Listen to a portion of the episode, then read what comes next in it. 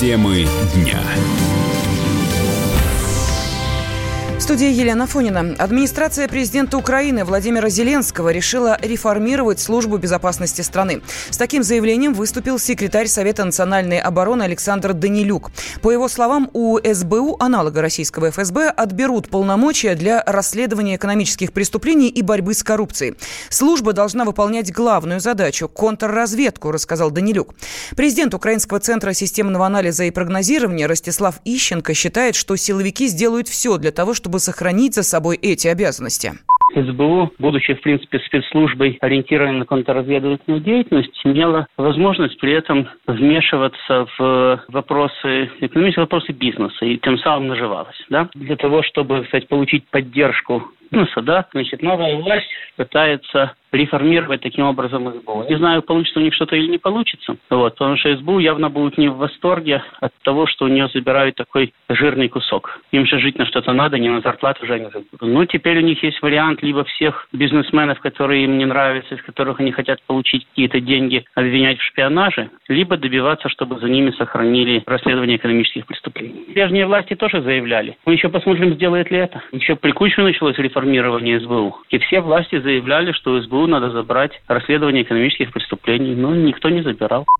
По мнению президента Международной ассоциации ветеранов подразделения антитеррора «Альфа» Сергея Гончарова, в вопросе реформы спецслужб Украина повторяет опыт России.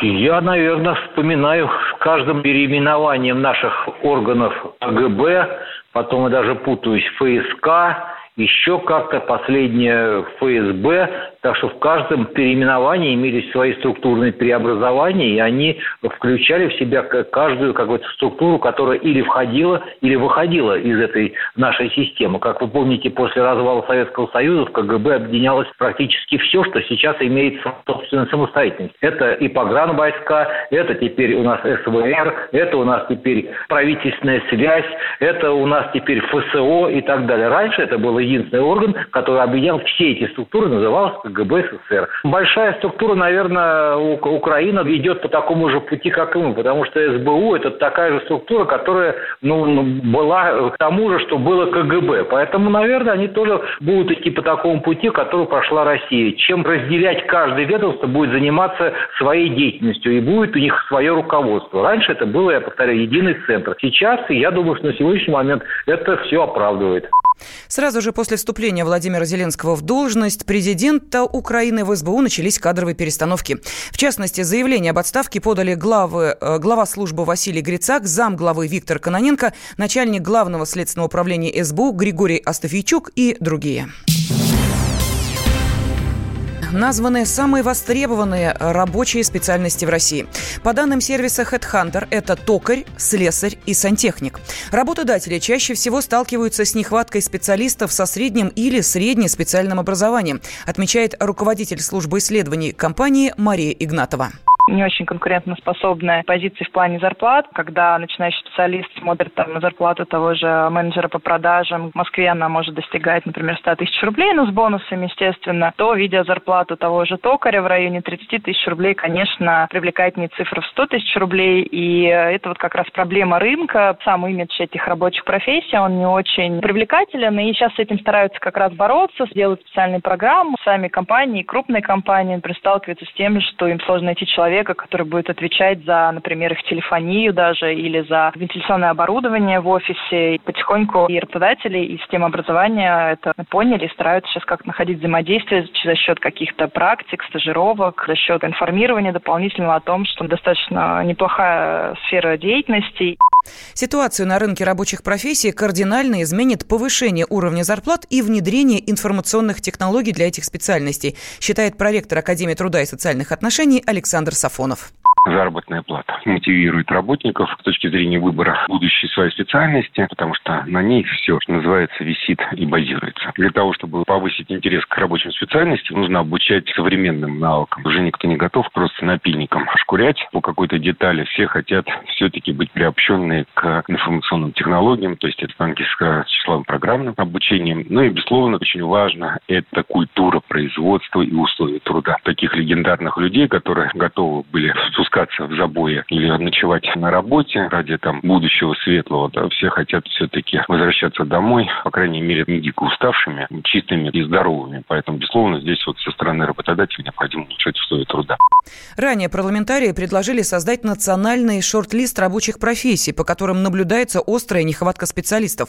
С такой инициативой выступил депутат Госдумы Виктор Зубарев. По его мнению, это снизит уровень безработицы среди молодежи. И, кроме того, шорт-лист позволит выпускникам сориентироваться на рынке труда. Популярность каршеринга в Москве резко возросла. С января этого года жители столицы почти 25 миллионов раз арендовали автомобили. Это на миллион больше, чем за весь прошлый год, сообщил вице-мэр Москвы Максим Лексутов. Он отметил, что автопарк всех фирм, предоставляющих услуги проката, увеличился в два раза. По словам Лексутова, люди стали отказываться от личных машин в пользу каршеринга. Из-за этого в городе снизилась загруженность дорог. В мэрии также подсчитали, что одним прокатным автомобилем пользуются пользуются 7 человек в день. Доцент кафедры методологии социологических исследований МГУ Филипп Малахов уверен, что спрос на услуги каршеринга увеличивается из-за его доступности. Стало гораздо больше предложений на рынке, да, и люди уже привыкли э, к этой услуге. Вот. Раньше это было что-то такое диковинку, а теперь уже а, понятно, машин много, они стали в удобных местах, и фактически выходишь из любого кафе, ресторана, там, э, стадиона, и ты видишь доступность эти машины. Естественно, чем больше предложений, да, тем больше пользующихся. Растет конкуренция, стало гораздо больше различных автомобилей именно по классу, стоимости, да, то есть люди, которые хотят пользоваться более-менее престижными машинами, они получают такую возможность. Это выгодно, потому что не нужно иметь гараж, не нужно постоянно ездить на эти ТО, ты не заморачиваешься с ремонтом, если что, там, ну, не дай бог, авария. То есть понятно, что современному человеку на это времени не хочется тратить. И само а, потребление, которое было и в том году, оно этим же обуславливалось. Просто в этом году добавилось еще много игроков, да, и, и сильно вырос парк автомобилей предлагаемых. Малахов отмечает, что рост спроса э, связан с тем, что автомобиль не нужно заправлять и платить за парковку. Это входит в стоимость аренды. Проект «Московский каршеринг» заработал 4 года назад. Сейчас э, аренда машины стоит от 6 до 16 рублей в минуту. Цена зависит от класса авто. Накал страстей на радио «Комсомольская правда». Кто прав? И главное, кто виноват? Все губернаторы и мэры сидят у телевизора с э, блокнотиком. Не дай бог, кто-то что-то сейчас Путину задаст какой-то Врачей вопрос. нет? Нет. Педагогов нет? Нет. Мы тут революционную ситуацию себе закладываем. Жги глаголом этих мразей. Извините, у нас каждую неделю какие-нибудь там задержания и посадки. Андрей и Юлия Норкины. По будням в 9 вечера в программе «Простыми словами». Не могу ответить на этот вопрос.